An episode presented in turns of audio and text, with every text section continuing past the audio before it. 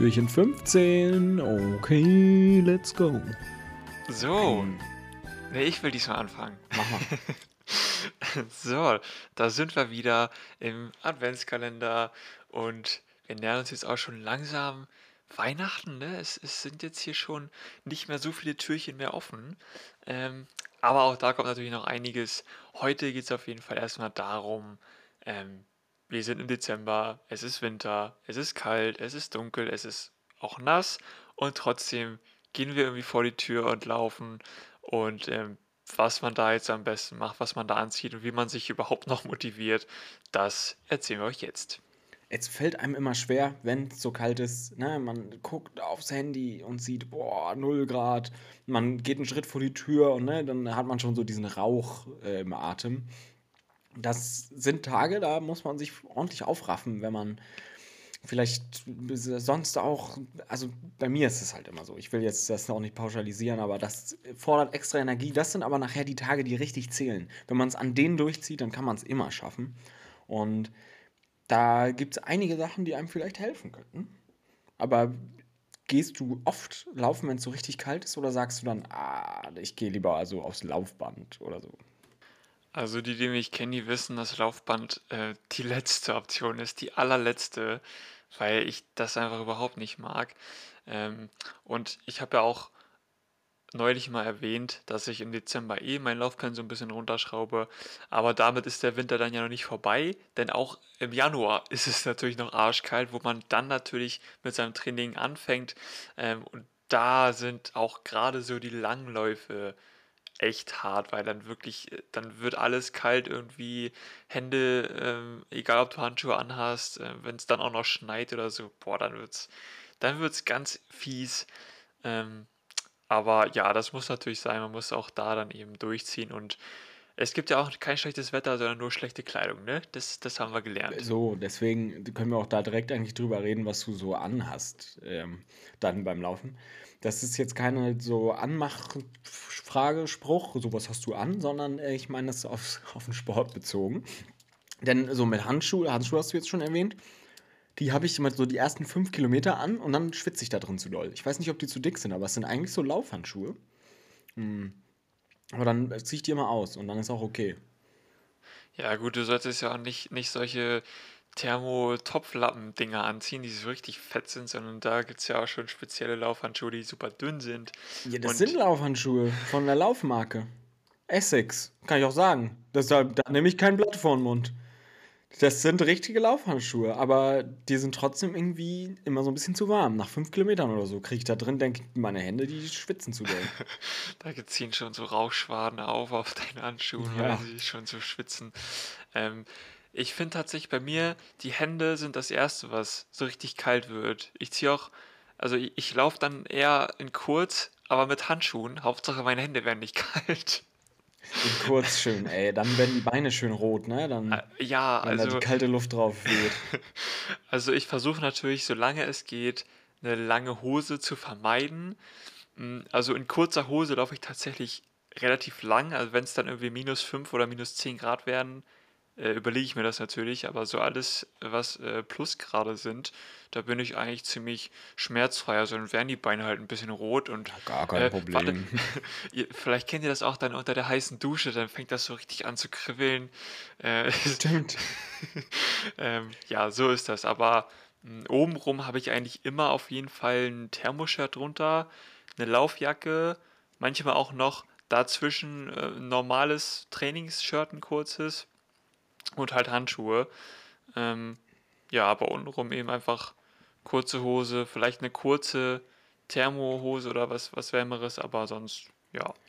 Das ist dann ja, da ist es ja die Challenge beim Winterlaufequipment. Natürlich muss man Laufjacken und T-Shirts irgendwie layern, also schichten ich kann nicht mit einer Schicht laufen, so. Das, das wäre dann irgendwie zu kalt, meistens. Wenn es jetzt wirklich, jetzt, wir sprechen so mal von 0 Grad so ungefähr. Das Problem ist nur, wenn ich ein Thermo, ein T-Shirt, ein Longsleeve, eine Windjacke und dann noch eine Regenjacke anziehe, so ungefähr, dann sind es so viele Layer, da bin ich überhaupt nicht mehr atmungsaktiv. Da kann auch meine Kleidung funktional sein, wie sie will, was sie auch sein sollte. Funktionale Kleidung ist top. Das ist ja für einen Sport gemacht.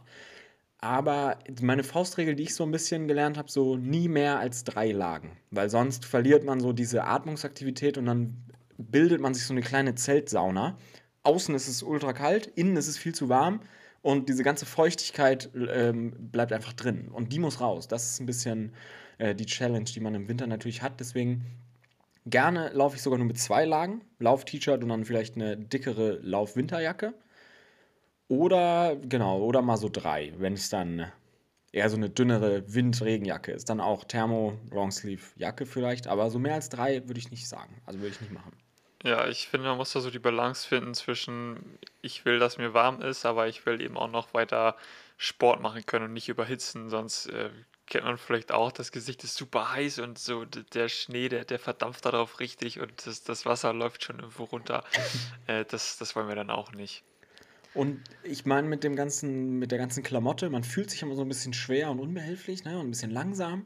Aber ich denke dann immer an die Tage, wenn ich nur noch kurze Hose T-Shirt wieder laufen kann, wie leicht es dann geht. Das ist immer so meine Motivation, wenn es irgendwie der Schritt, jeder Schritt ist schwer mit so einer dicken Jacke, aber dann, wenn man wieder leicht ist, die ganzen, die ganzen Lagen ablegt und wieder richtig losflitzt, dann ist, das ist ein Tag, auf den freue ich mich.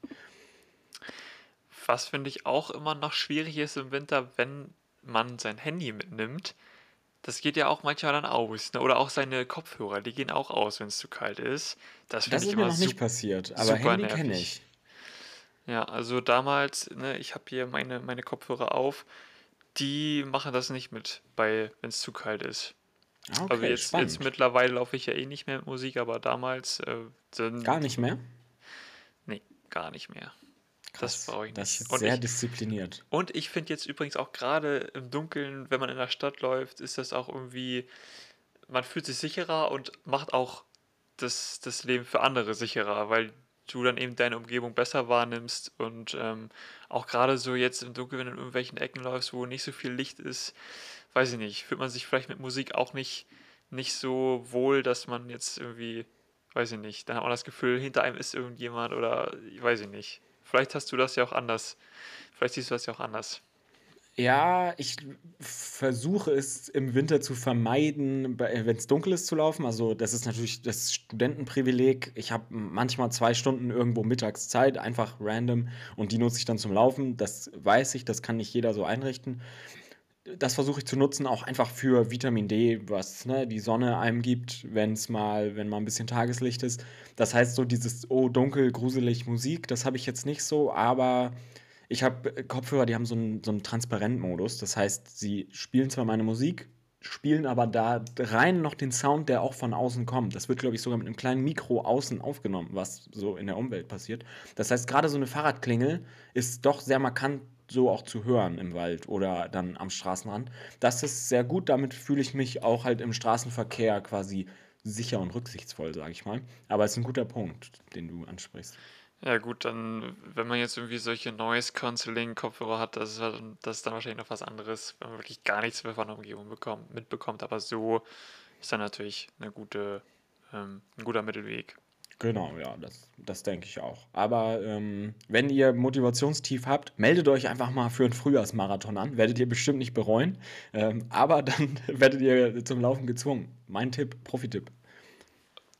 Mitte, Ende Februar ist auf jeden Fall immer so ein, so ein Lauf in Kiel. Ne? Da kannst du auch Halbmarathon, 10 Kilometer und Marathon laufen, direkt an der, an der Förde. Da peitscht der Wind richtig. Manchmal ist es auch noch so schön arschkalt. Also, das ist wirklich ein Lauf. Da, da könnt ihr direkt ins Jahr starten. Und wenn ihr das geschafft habt, dann äh, kann eigentlich kommen, was wolle. Da seid alles. ihr gerüstet für alles. Also, ja, das ruhig mal mitnehmen. Ja, ihr schafft das. Mit den motivierenden Worten äh, entlassen wir euch in den heutigen Dezembertag und freuen uns, äh, wenn ihr auch beim nächsten Mal wieder dabei seid. Bis morgen.